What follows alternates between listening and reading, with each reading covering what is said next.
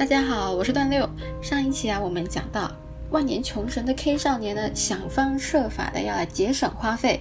今天我们就来详细说说他到底是用了些什么样的方法。那首先啊，节流的第一个方法呢，就是节省伙食费。他以前都是带便当的，但是 K 少年呢就跟家里人说想要在学校的食堂吃午餐，于是呢就获得了每星期一千五百元。他因为当时参加了运动社团，星期六呢他们也是在学校训练的，所以要吃午餐，所以平均一餐呢是两百五十元。不过 K 少年啊他都只吃六十元的乌龙面，剩下来的就省起来。哎，这个这个做法，我记得我大学的时候也这么做过。有时候呢，甚至会买半条吐司。我印象中当时买是四十元，可以做三到四天的早餐。那这样子的早餐钱呢，就非常的省。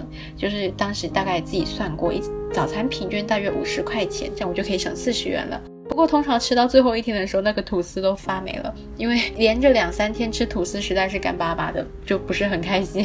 那所以第四天通常都会放比较久，甚至都放到发长了绿绿的霉。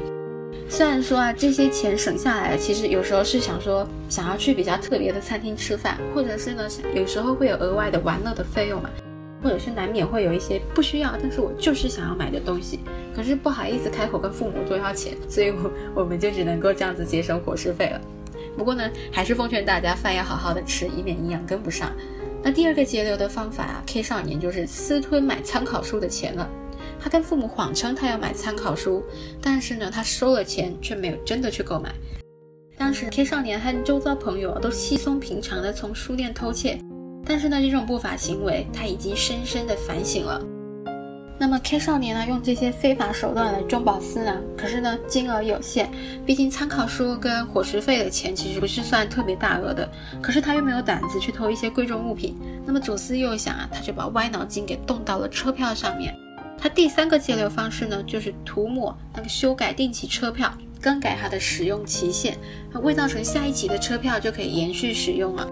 举例来说啊，车票上印刷的是昭和四十八年，他就用橡皮擦呢把八下面的那一个小圈圈给擦掉，擦掉了以后再用铅笔努力的涂抹，然后把它画成一个九。那这样子就可以延续它的使用的时间了，非常的鸡贼啊！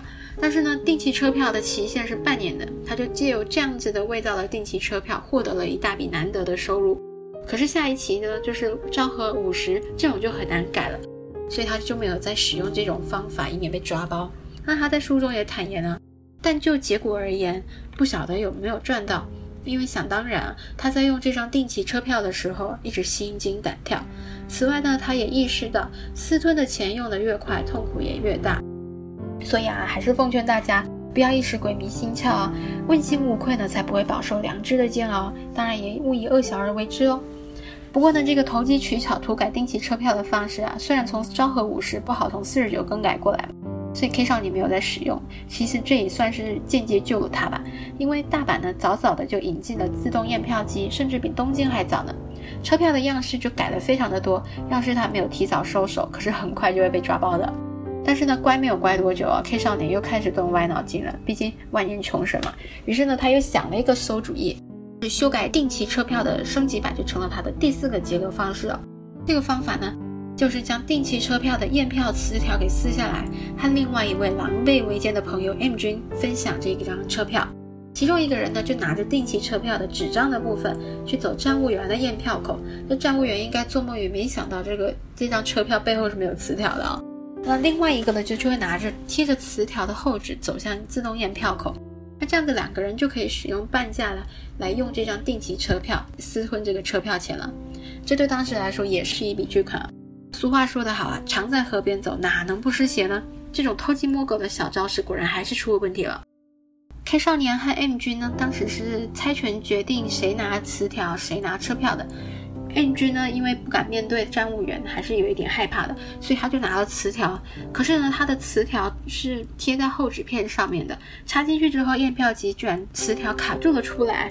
闸门还在 M 君要通过的时候关闭了，但是不久又打开了。就像恐怖片里的门一样啊，开开关关的。但是 M 君和 K 少年都吓傻了，就一脸铁青的站在原地。站务员从站务室冲出来之后啊，发生了什么呢？就只能够用书里的话来结尾啦。接下来的发展啊，这里我就不写了，各位也别想知道，因为这是一种体贴哦。